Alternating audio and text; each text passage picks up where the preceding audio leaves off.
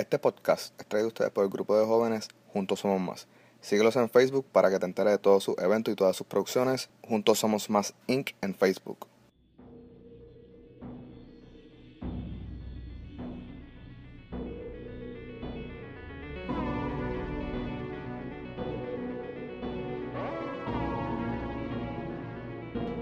Saludos y bienvenidos a un nuevo episodio de Al Momento de El único podcast de True Crime en español. Y yo busco todas las semanas. Créanme que yo busco y trato de encontrar un podcast nuevo. eh, pero no lo hay. So, disfrútense en el único que hay. Y díganle a los panas de ustedes. Escúchate este podcast que te va a gustar. Eh, yo no sé qué carajo de verdad está pasando en el mundo. Pero en una sola semana yo recibí dos notificaciones en Snapchat de dos asesinos nuevos en serie. ¿Qué carajo? ¿Sabe? ¿Cuándo esta gente va a aprender de los errores de asesinos pasados? Loco que siempre te van a atrapar. Y más ahora en el mundo tecnológico que estamos viviendo tan avanzado. Brother, no hay break. Deja eso. Busca ayuda. Busca otra profesión, de verdad. Dejen eso. Y eso ha sido. Eso fue en una sola semana. Una persona que encontraron. Eh, honestamente, tengo los screenshots en el teléfono para buscar más información sobre ello. Pero me recuerdo que una persona eh, encontraron un cadáver en el cuerpo. Eh, perdón, le encontraron un cadáver en el patio, súper clichoso, tipo. Se ve que tú no has leído y tú no has buscado información de gente que hacía eso antes que tú. Eh, y después de eso encontraron una persona en el closet de ese tipo y el tipo alega que no ha sido la primera vez. Entonces, la otra persona que también me llegó la notificación fue una persona que ah, linkearon el ADN de él con otros tres crímenes. So, bro, mano, no se puede, ¿sabes? No lo intenten. Van a atraparte. No haga eso. Busca ayuda, ¿ok? No solo eso, ¿sabes? Yo cuando comencé a hacer el podcast, era cuando yo recién me llegué aquí a la Florida y honestamente yo no estaba haciendo nada creativo. Eh, y en ese momento había un asesino en serie activo en Tampa. So, eh, a veces yo pienso y digo, hermano, esto no va a volver a pasar. ¿sabes? La tecnología está muy adelante y los van a atrapar muy rápido. Eh, pero aún así las personas como que, mano, se atreven, ¿sabes? Y está mal. So, está el garete. Hay que buscar ayuda. Hay que hablar, ¿sabes? No dejen que, que esta fantasía se apoderen de ustedes.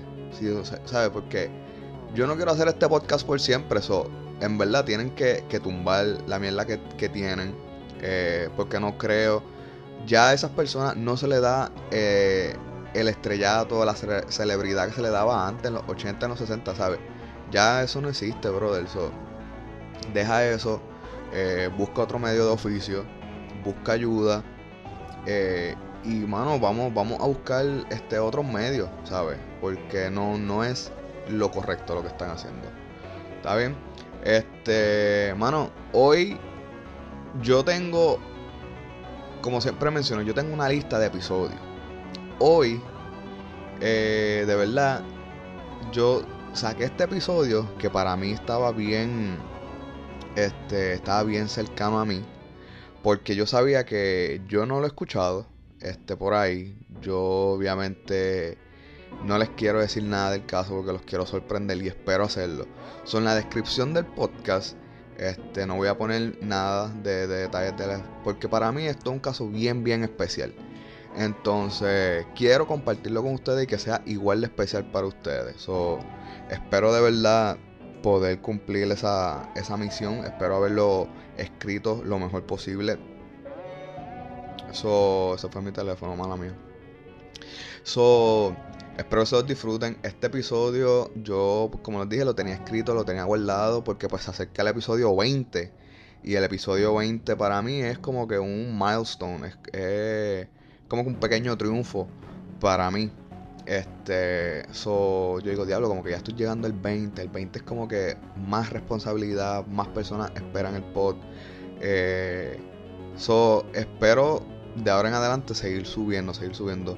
Me enviaron un text de por qué no estoy haciendo casos de Puerto Rico. Sí los voy a hacer. Eh, honestamente, como yo les he dicho, yo estoy en el viaje de si veo algo que me acuerda hacer un caso, pues voy y lo hago.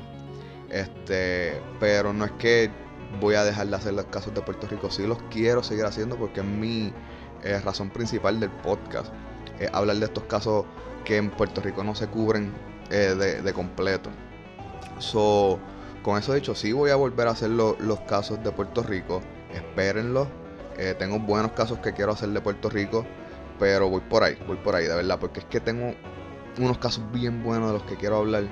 Eh, y les quiero dar eso, pero también les quiero hablar de Puerto Rico. So, lo que les quiero decir es que voy por ahí con los de Puerto Rico. No se me desesperen. mientras tanto, sigan compartiendo el pod, sigan hablando a sus panas del podcast, ¿está bien? So, nada, mi gente, vamos a comenzar con el episodio de hoy, que les aseguro de verdad que voy a tocar unas cuantas fibras sentimentales, pero no van a estar solos, porque cuando yo lo hice, eh, yo me sentí bien, bien, bien, como que un poquito eh, sentimental, porque un caso eh, sensible.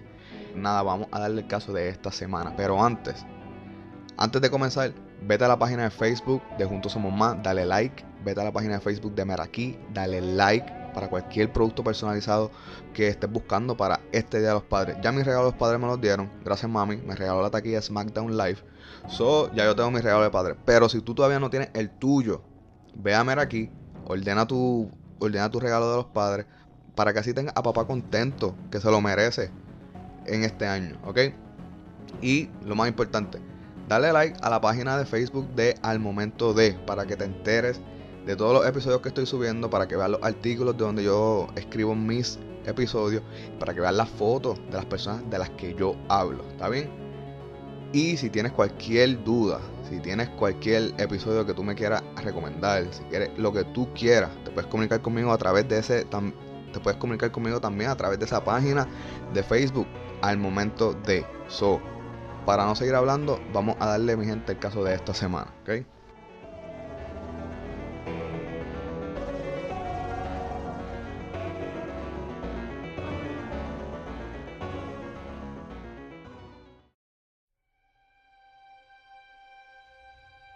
En septiembre de 1960, en San Antonio, Texas, nació Yolanda Saldívar, la séptima hija de Frank y Juanita Saldívar, esta familia era muy humilde. El único que trabajaba en esa familia era el padre, Frank. Pero a pesar de todo eso, sus hijos fueron súper bien educados, ¿ok? Todos relatan de tener una niña súper común. Y todos cuentan algo. Y es que la hermana menor, Yolanda, eh, buscaba mucho atención en su adolescencia. Y e, eso y esa necesidad la vamos a ver mucho reflejada durante, este, durante varias ocasiones en la historia de Yolanda. Pero eso es como que yo, yo pienso que eso es algo como que bastante común cuando tú eres la séptima hija de una familia. Como que, coño, ya tus padres le dieron atención a siete, a seis otros chamaquitos. Como que ya de verdad están cansados para, para seguir con lo mismo. Y otra cosa, ya como quien dice, estos hijos, eh, ya todos son mucho mayor que, que Yolanda. se les hace un poco difícil estar en mismo, a la misma, al, nivel, al mismo nivel de capacidad de Yolanda.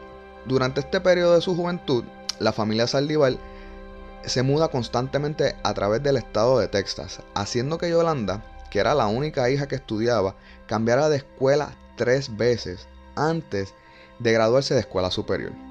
En el 1985, Yolanda fue aceptada en la Universidad de Texas en Austin, la cual yo hablé de ella en el episodio número 3 del podcast, que fue donde ocurrió el tiroteo eh, desde la torre de, la escuela. So, Yolanda se graduó en el 1990 con un bachillerato en enfermería y se alega que en ese momento su único propósito era bajar de peso. Y esto suena como algo normal, pero usualmente las personas que buscan bajar de peso buscan fit in o buscan pertenecer y ser aceptado. So, esto es algo bastante común eh, en una de las razones por las cuales las personas desean bajar de peso. Y en especial en los 90. ¿ok? So, para ese tiempo no existía como ahora la, la necesidad de comer bien para estar saludable. No, en los 90 la gente se comía cuanta cosa. Y lo menos que pensaba en su peso era ser saludable. Si no, verse bien. So, hay un reporte que dice que Yolanda en los 90 hacía 60 mil dólares al año ejerciendo su profesión como enfermera. Eso hoy en día es un fracatán de dinero. O sea, eso es demasiado dinero hoy en día. So, en los 90 esto, tiene, esto, esto tenía que ser perfecto para cualquier tipo de enfermera. ¿Ok? Pero cuando esto comienza a suceder, también comienza a ser paralelo eh, con un, un inicio de problemas legales. En el 1991, Salival fue demandada por un doctor para el cual ella trabajaba por, no, por 9.200 dólares, que aparentemente ella le robó a él mientras trabajaba. Y también fue demandada por solicitar un préstamo para estudios que no completó. durante este proceso, Yolanda también adopta tres niños, uno de ellos siendo una sobrina de ella.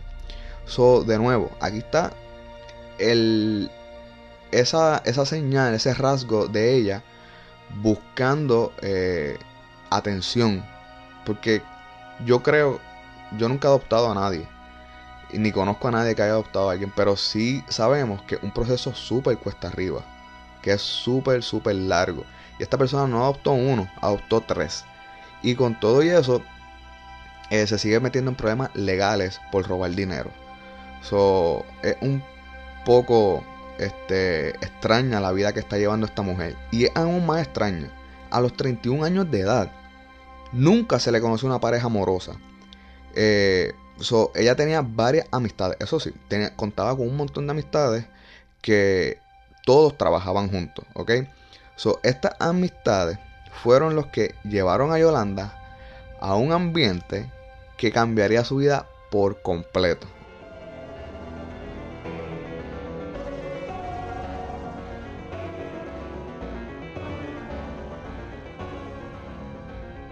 Los fines de semana, Yolanda solía ir a diferentes antros o clubs con sus amistades, donde había música en vivo. Y es justo en este momento donde Yolanda encuentra su atracción por la música y por la cantante Shelly Lares.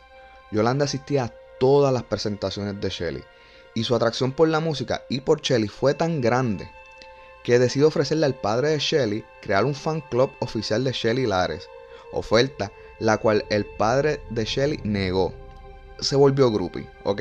Yo he tenido mis tiempos groupie. yo fui groupie de Macabeo en Puerto Rico. O sea, yo iba a todas las presentaciones de Macabeo en Puerto Rico y más cuando eran en Río Piedra. Soy yo he estado en esta posición de Yolanda. yo sé lo que es ir a cuanto evento de tu orquesta o tu banda favorita, ¿ok? So, no, no, Yolanda, no te sientas tan mal yo he estado en esa posición y yo creo que hay varias gente allá afuera que, también van a cuanta presentación hace su cantante o su banda favorita, ¿ok? So, el padre de Shelly eh, dice que negó esta oferta porque vio que Yolanda era muy hostigadora y no le gustó la persistencia de Salival. Así que esta decidió no asistir a más ninguna otra presentación de Shelly. Y es por esta razón que las amistades deciden ver otra nueva exponente de la música que tocaba en otros clubes. Y es justamente en ese momento el cual Yolanda escuchó por primera vez la voz que inspiró a generaciones y que cambió por completo la vida de esta persona, Yolanda Saldívar. Yo tengo todos los pelos parados del cuerpo ahora mismo, ¿ok? Yolanda Saldívar escuchó por primera vez esta voz.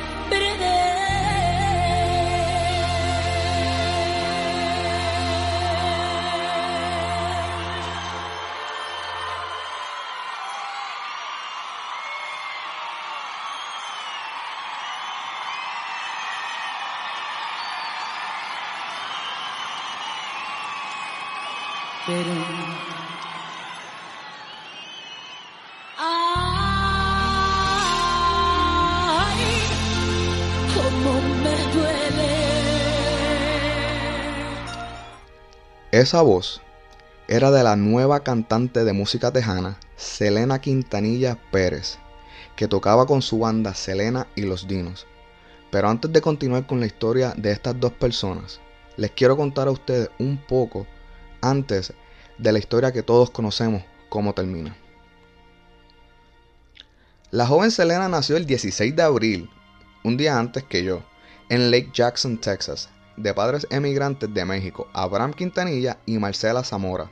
Abraham, siendo músico toda su vida, comenzó a preparar a sus hijos en la música luego de que un restaurante que ellos intentaron tener fracasara. Selena como la vocalista, A.B. Quintanilla en el bajo y Suzette Quintanilla en la batería. So, esta banda era como los Jackson 5. Todos los de la banda, front y los que estaban back, eran familiares. Todos, ¿ok? So, en los comienzos, cuando se formó la banda, eh, se hacían llamar los Dinos con Selena. Pero con el tiempo se convirtió Selena y los Dinos.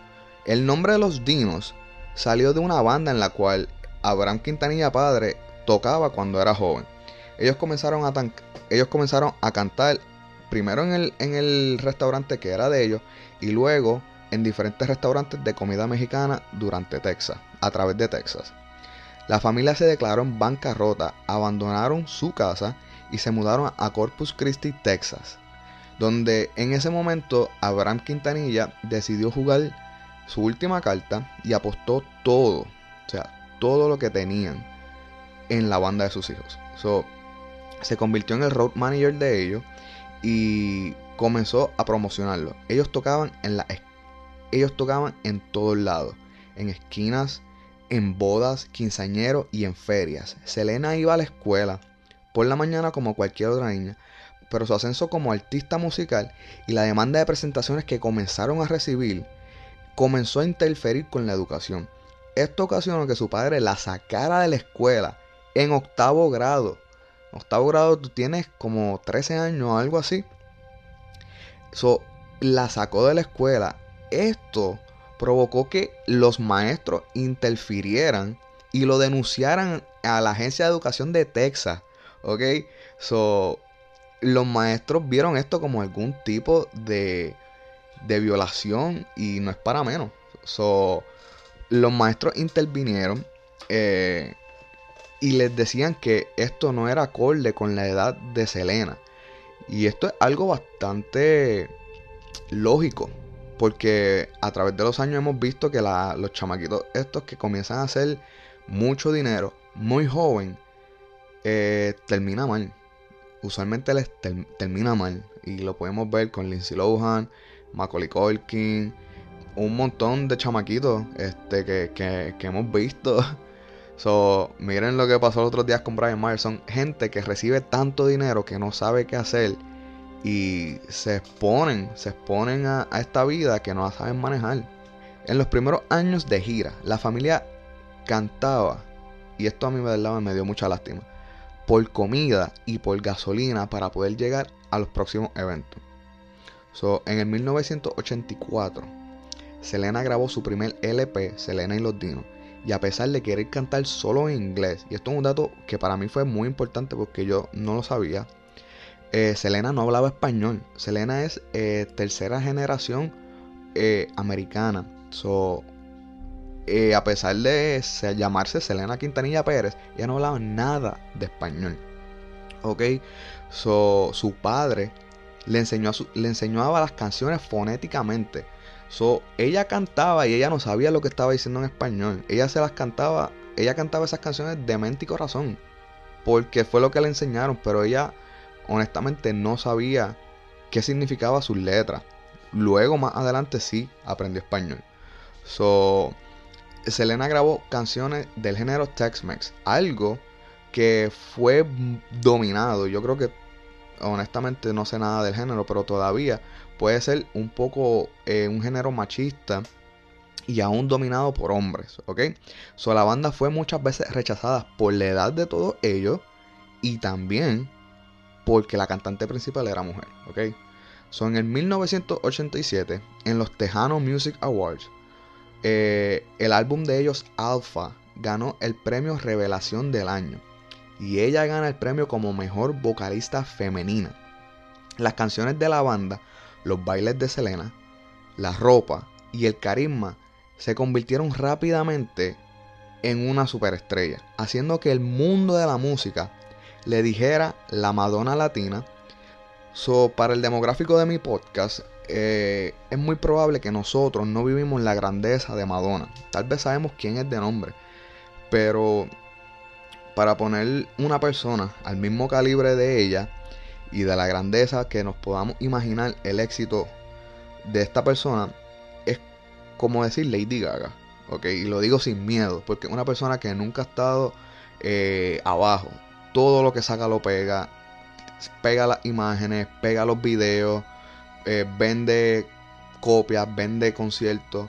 So, y nosotros hemos escuchado mil veces que Lady Gaga es la nueva Madonna. So, para las personas de mi edad, que nosotros no vivimos nada del éxito de Madonna, podamos comparar a alguien así o imaginarnos la grandeza de Madonna en su tiempo, es como decir Lady Gaga, ¿ok? Eh, mucha gente le decía a Selena eh, que ella era Madonna, pero sin la controversia que Madonna vivió. Nuevamente, yo no sé de qué controversia hablan porque yo no viví esa época, ¿ok? So, Selena fue proclamada también como la reina del Tex-Mex, el género en que cantaba, la reina de la cumbia y la reina de la música latina. En este momento ya Gloria Estefan había salido, ¿ok? Y tenía años de carrera. Yo no sé si en este tiempo eh, Gloria Estefan había tenido su accidente, pero había una exponente antes de Selena que rompió también esas barreras y no fue proclamada la reina de la música latina. So, esto es. Y, Selena aquí todavía no tiene ni, ni 20 años ni, o 21. So, esto es para que ustedes entiendan el impacto de la grandeza de esta artista. ¿Ok? So, en el 1988, Selena conoció al guitarrista Chris Pérez, ¿ok? Quien en ese momento tenía su propia banda musical, ¿ok? Eh, pero dos años más tarde, la familia Quintanilla lo contrató para formar parte de los Dinos, ¿ok? Esta es la única persona que entra a trabajar a la banda que no es familiar, ¿ok? Como les había dicho, esto era un negocio familiar completamente, ¿ok? Pero ¿qué pasa? Chris comenzó a tener sentimientos románticos hacia Selena. Y yo no lo culpo. Ok, brother, yo no te culpo. A pesar de tener novia en San Antonio. So, después de un viaje a México con la banda, Chris pensó que lo mejor era distanciarse de ella. Pero lo encontró muy difícil. Y decidió tratar una relación. So, ellos expresaron sus sentimientos uno hacia el otro en un restaurante y poco después de esto se convirtieron en pareja. Sin embargo, estos escondieron su romance de la familia. Y ese mismo año, Selena firmó un contrato con la Coca-Cola y con Pizza Hut, convirtiéndose en una de sus figuras de publicidad en Texas. Al sol de hoy, Coca-Cola es una de las corporaciones más grandes en el mundo. So, hay todavía personas con una fama más grande que la de Selena, que Coca-Cola no, no le ha ofrecido un negocio así. So, no, ella rompió cualquier tipo de nivel, cualquier tipo de barrera, cualquier tipo de expectativa que le, que le pusieran de frente. Esta joven lo rompió. ¿Ok? So, volvamos al 1991, ¿ok? Al club donde Yolanda encontró a Selena cantando, ¿ok? Yolanda cuenta que cuando escuchó a Selena, ella se volvió nama, o sea, se volvió, no se dice nama en español, que no, no sientes nada. Que te volviste, que se te adormecieron la, las manos, las piernas. Ella se quedó sin reacciones, simplemente impactada con la voz y con el espectáculo que estaba presenciando. Y honestamente, yo puedo relate a eso, yo puedo identificarme con eso, porque yo siempre he mencionado eh, dos eventos en mi vida, bueno, eh, honestamente son tres, que yo una vez lo viví, a mí me cambió la vida por completo. Y esos dos o tres eventos, el uno, dos tienen que ver con música, uno tiene que ver con cine. Cuando yo escuché a Queen por primera vez, yo honestamente para mí fue como consumir éxtasis. Yo no sé cómo carajo se, se consume éxtasis, pero para mí fue una experiencia irreal, de verdad. Para mí eso, yo no, yo no podía entender la experiencia que yo estaba viviendo cuando yo escuché a Queen por primera vez. Lo mismo también me pasó cuando escuché a los Beatles por primera vez. Yo me acuerdo el lugar donde estaba y me acuerdo las canciones que fueron de ambas bandas. Y yo puedo decir, anda para el carajo, ¿qué está pasando? Para mí, el mundo se cayó, de verdad, se silenció por completo. Y yo solamente estaba escuchando todos los instrumentos que esas bandas estaban utilizando en ese momento. So, yo puedo sentir lo que de verdad Yolanda sintió esa noche, ¿sabes? Yo he estado en eso. Y los que les guste eso, pues mira, intenten escuchar una canción de los Beatles o una canción de Queen. Y ustedes van a decir que lo que hoy en día tenemos como música es completamente basura, ¿ok? Eh, porque es, para mí fue una experiencia que yo dije, ¿qué carajo esta gente están haciendo?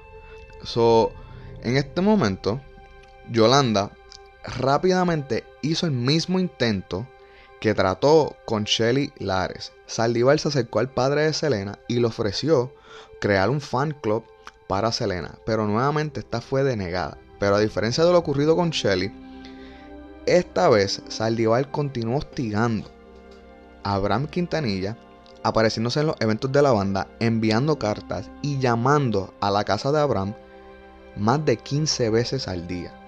Esos son red flags por todos los lados. O sea, eso, mano, eso, si en ese tiempo hubiese Facebook o Instagram o MySpace, la tipa hubiese estado también hostigándolo por, por las redes. So, esos son señales de que, wow, esta persona es una obsesiva. Es, probablemente sea peligrosa, ¿ok? So, ella continuaba dejando ver estos rasgos de Stalker, ¿sabes? Desde chamaquita, ¿ok? So, son cosas que de verdad nadie se percataba. So, esta hostigó tanto a Abraham, el padre, este, hasta que este decidió aceptar la oferta de Yolanda, pensando que si decía que sí al fan club, que ella quería dedicarle a Selena, ella dejaría de hostigar la banda, eh, apareciéndose en los lugares y dejando de llamar a la casa también. Y creyendo que esto también le traería más fama a Selena. Cabe mencionar que en este tiempo de la historia, Yolanda todavía no había conocido a Selena en persona.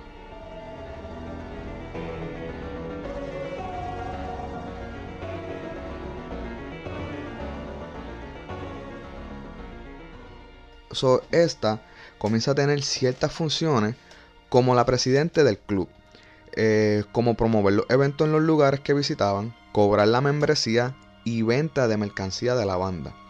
Y es a finales de ese año, diciembre de 1991, que por fin Yolanda conoció a Selena y todos en la familia Quintanilla cuentan que desde ese momento ella se convirtió en parte de la familia, adorando a Selena y lo más lamentable, ganando toda la confianza de esa familia. en el 1992, en una de sus múltiples giras, la hermana de Selena, Suzette, encontró a Selena y a Chris coqueteando uno con el otro y este de inmediato le informó a su padre. Su padre sacó a Pérez del autobús y le dijo que su relación con Selena se había acabado. Selena y Pérez, Chris, continuaron su relación escondida a pesar de la desaprobación de Abraham. Sin embargo, Abraham Quintanilla descubrió el romance cuando vio a Selena y a Chris besándose en el autobús. Y él llamó a Pérez un cáncer en mi familia. Súper irónico y lamentable, de verdad, porque el cáncer era otra persona. Selena y Chris no se dieron. Entonces, Abraham Quintanilla despidió a Pérez de la banda y no permitió que Selena se fuese con él. Y en abril del 1992, en Texas, en Nueces, Texas, Selena y Chris Pérez deciden casarse a escondida. So, Selena era media rebelde también, por lo menos en su hogar. Pero yo creo que eso viene a causa de que ella no tuvo niñez. So, ella estuvo cantando y trabajando desde muy joven. So, yo creo que este era el único tiempo y la única cosa que ella de verdad hacía por ella y ella de verdad quería para ella, porque toda su vida fue, fue trabajo, ¿ok? So, en el 1994, aparte de la música, Selena empezó a diseñar y manufacturar una línea de ropa. Esto era eh, algo bien eh, trademark de ella. O sea, la, la, ropa de Selena era bien trademark de ella. Y al igual que, que de Madonna, ¿sabes? El estilo de ropa de Madonna, de Lady Gaga. Por eso uso esas comparaciones. Son algo que la identifica solamente a ellas. So Selena abre dos boutiques llamadas Selena Etcétera. Donde vende ropa similar a la que ella usaba en los eventos, ¿ok? Una en Corpus Christi y la otra en San Antonio. ¿Y a quién puso a cargo? A la señorita Yolanda Saldívar, que renunció a su trabajo como enfermera para poder correr las dos boutiques. Selena se encontraba en negociaciones para abrir otras en Monterrey y en Puerto Rico. So, Saldivar gestionaba ambas después de que la familia Quintanilla quedara impresionada de la manera en que ella manejaba el fan club. Pero esto es normal de una persona hostigadora y una persona manipuladora, ¿ok? So, ustedes no vieron las señales. Esto no, no es nada raro en una persona con las cualidades de hostigar y manipular a otras personas, ¿ok? So, la revista Hispanic Business informa que la cantante ganó más de 5 millones en estas boutiques. ¿Ok? So, Selena estaba siendo ganancias por todos lados, ¿ok? En ese mismo año, Selena lanzó su cuarto disco, Amor Prohibido, en marzo de 1994. El álbum debutó número 3 en Billboard. Amor Prohibido se convirtió en el segundo álbum tejano en tener más de medio millón de copias vendidas. Este álbum se convirtió en uno de los álbumes latinos más vendidos en todos los Estados Unidos. ¿ok? Y este álbum fue nominado y ganador al Grammy por mejor álbum mexicano americano. ¿ok? Y también ganó mejor álbum en el Tejano Music Award en 1995. Después del lanzamiento de Amor Prohibido, Selena rápidamente fue considerada lo más grande de la música tejana y rompió con barreras en el mundo de la música latina, como les he dicho anteriormente. En este momento, su carrera, no hay nada más grande mundialmente en la música latina. Solamente Selena, ¿ok? So, ahora ella lo ha hecho todo, ¿ok? Eh, lo único que le falta a ella es hacer algo que ella siempre quiso hacer. Y era grabar música en inglés, su primer idioma. Y como les digo, esto era lo único que le faltaba a ella. Era lo único. So, en ese mismo año, en 1995, Selena comenzó a trabajar en su álbum en inglés, que estaba estipulado a salir en el verano de ese mismo año. So, ocho meses después de que la apertura de las boutiques, Abraham Quintanilla padre abre una investigación privada contra Saldívar, porque bajo el manejo de las boutiques comenzaron a perder dinero, ¿ok?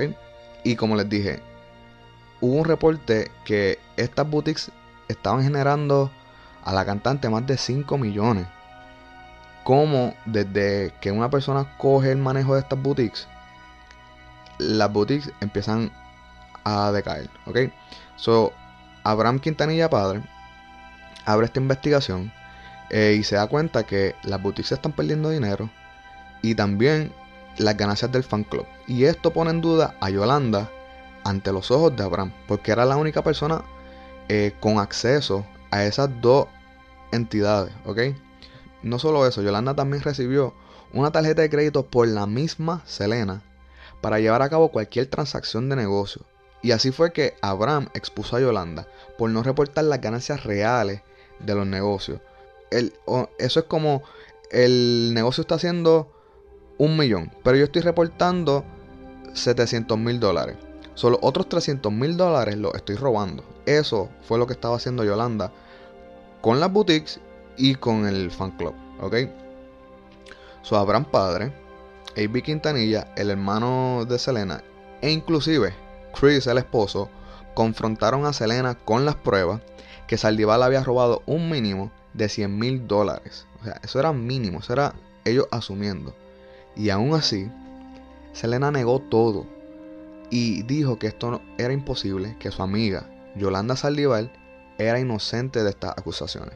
La desaparición del dinero continuó y no es hasta que la propia Selena ve la falsificación de unos cheques con su firma que ella nunca firmó y entonces es que ahí decide creer a todo lo que sus familiares le estaban diciendo de Yolanda. Y recuerden que al comienzo de la historia Yolanda ya tenía un historial de robarle a sus patronos, ¿ok? Chris luego reporta que este encuentro destruyó por completo a Selena, ¿ok? Porque ella sentía un gran cariño, inclusive. En los videos que yo vi de esto, eh, Yolanda alega que Selena le decía mamá en forma de cariño. So, si, eso, eso, si eso llega a ser real, eso es para que vean el gran aprecio que Selena le tenía a esta persona, ¿ok? Eh, pero aún, aún así, sin importar los sentimientos de su hija, Abraham Quintanilla padre despidió a Yolanda advirtiéndole que no la quería ver cerca de su hija y nada que tuviera que ver con la banda. ¿ok? Y aún así, sabiendo de los robos y sabiendo que su padre le advirtió que no la quería con, con Selena y a ella no la quería con Yolanda, Selena quería seguir siendo amiga de Yolanda. Y como les dije ahorita, ella era media rebelde. ¿Ok? Su padre le dijo, no te quiero con Chris. Y ella fue y se casó con Chris. Ok, so ella tenía esta chispa de rebelde dentro de ella. Pero Selena en este momento tiene 23 años. Es como que bastante razonable que sea un poco rebelde con la fama, el dinero y la edad para, para hacerlo.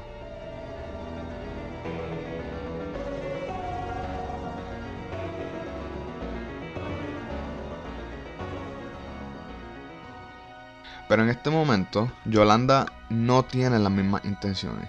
Y ella misma reportó haber tenido temor de Abraham Quintanilla padre. Y esa, supuestamente, es la razón por la cual Yolanda se compra un revólver 38 con unas balas Hollow Point. Y lo especial de estas balas es que están diseñadas al romper en fragmentos al tener impacto con el cuerpo, causando hemorragia incontrolable y esto provoca que no se pueda estabilizar la víctima y eventualmente se desangre. Esa es la diferencia entre unas balas hollow point y unas balas regulares. Balas regulares entran y pueden salir del cuerpo o entran y se pueden quedar dentro del cuerpo pero no explotan en fragmentos honestamente esgarrando el cuerpo por dentro, ¿ok? So disclaimer, ahora vamos a entrar en una parte bien sensible de esta historia, ¿ok? Soy el 31 de marzo de 1995.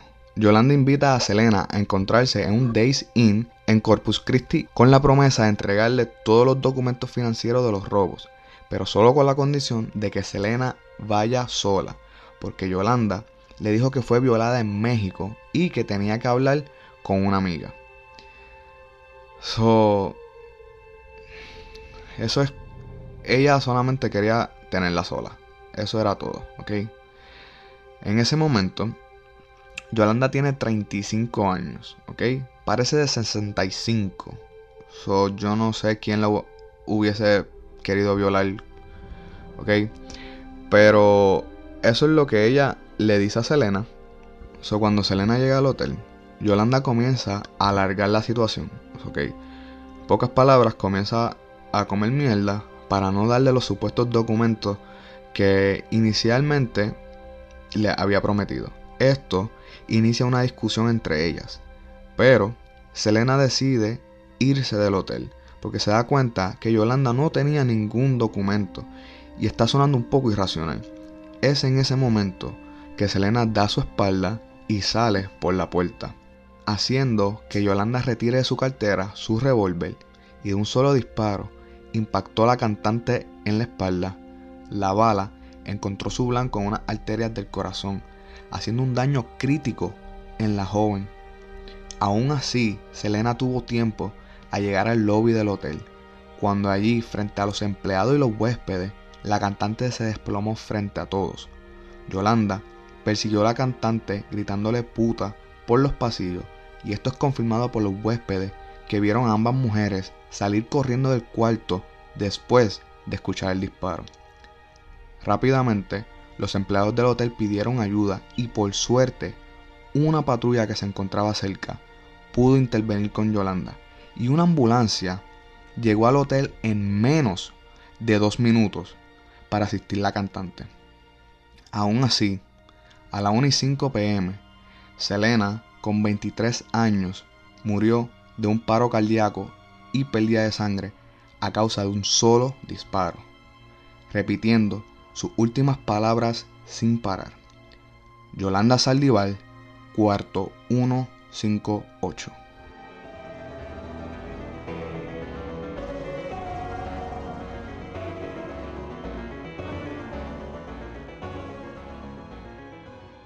La patrulla interceptó a Yolanda en el estacionamiento, como les había dicho. Estos estuvieron en negociaciones con Saldívar por nueve horas. Esta estuvo dentro del vehículo por nueve horas, amenazando que iba a quitarse la vida dentro del vehículo. Luego de las nueve horas, esta se rindió y pudo ser arrestada por la policía. Durante el juicio se presentó la autopsia que indicaba que la pérdida de sangre fue a causa de que la joven salió corriendo y en ese golpe de adrenalina provocó que el corazón bombeara toda la sangre que tenía disponible. Argumento al cual la defensa contestó en el tribunal que si no corría se exponía a ser disparada nuevamente. So, ese día, de cualquier manera, Selena iba a morir. Durante el juicio, y hoy en día, aún todavía, Salival dice que fue un accidente, que ella se iba a quitar la vida cuando el revólver se disparó solo. Al jurado le tomó solamente tres horas para encontrar culpable a Yolanda, y esta fue sentenciada a vida en prisión con la posibilidad de libertad bajo palabra a los 30 años. eso quiere decir que en el 2025 Yolanda Saldívar va a ser elegible para ver si está rehabilitada y puede ser dejada en libertad bajo palabra. Yolanda pasa 23 horas del día en una celda solitaria para su propia protección, por temor a ser agredida por otras personas en la cárcel. Esta muerte fue sumamente lamentada y toca emociones en sus fanáticos, no es para menos, ¿ok? Eh, las reacciones de su muerte fueron comparadas con la muerte de John Lennon, Elvis Presley y el presidente John F. Kennedy. Importantes cadenas de televisión interrumpieron su programación para dar la noticia de su muerte. La muerte fue noticia en primera plana en el New York Times por dos días consecutivos. Numerosas vigilias y memoriales se llevaron a cabo en su honor. Y estaciones de radio de Texas tocaron su música sin parar. A su funeral asistieron aproximadamente 60.000 personas, muchos de los cuales viajaron fuera de los Estados Unidos. ¿okay? La noticia golpeó duramente la comunidad hispana en los Estados Unidos. Muchos aficionados viajaron millas para ver la casa de Selena, las boutiques y las escenas del crimen. Entre las celebridades que se comunicaron con la familia Quintanilla para expresar sus condolencias se encontraba Gloria Estefan, Julio Iglesias, Celia Cruz y la propia Madonna. En el 1997, la vida de Selena fue representada en el cine por la actriz Jennifer López, lo que mucha gente dice que esta oportunidad fue la que lanzó a Jennifer López al estrellato.